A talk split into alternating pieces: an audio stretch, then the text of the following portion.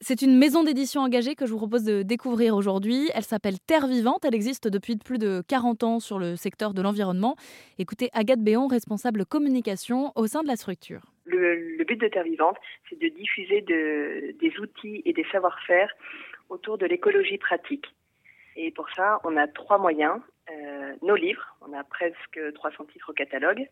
Notre magazine Les 4 saisons, qui est un magazine de jardinage essentiellement, mais qui parle aussi de société et euh, notre centre écologique qui sont euh, des jardins euh, au pied du Vercors à côté de Grenoble.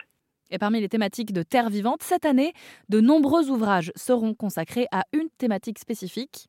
En 2023, on va vraiment axer jardin.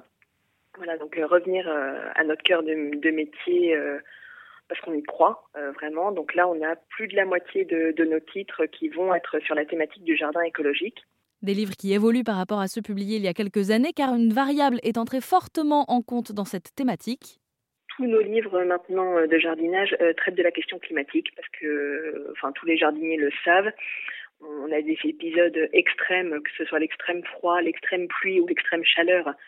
Euh, là, de, plus en plus, ça se ressent.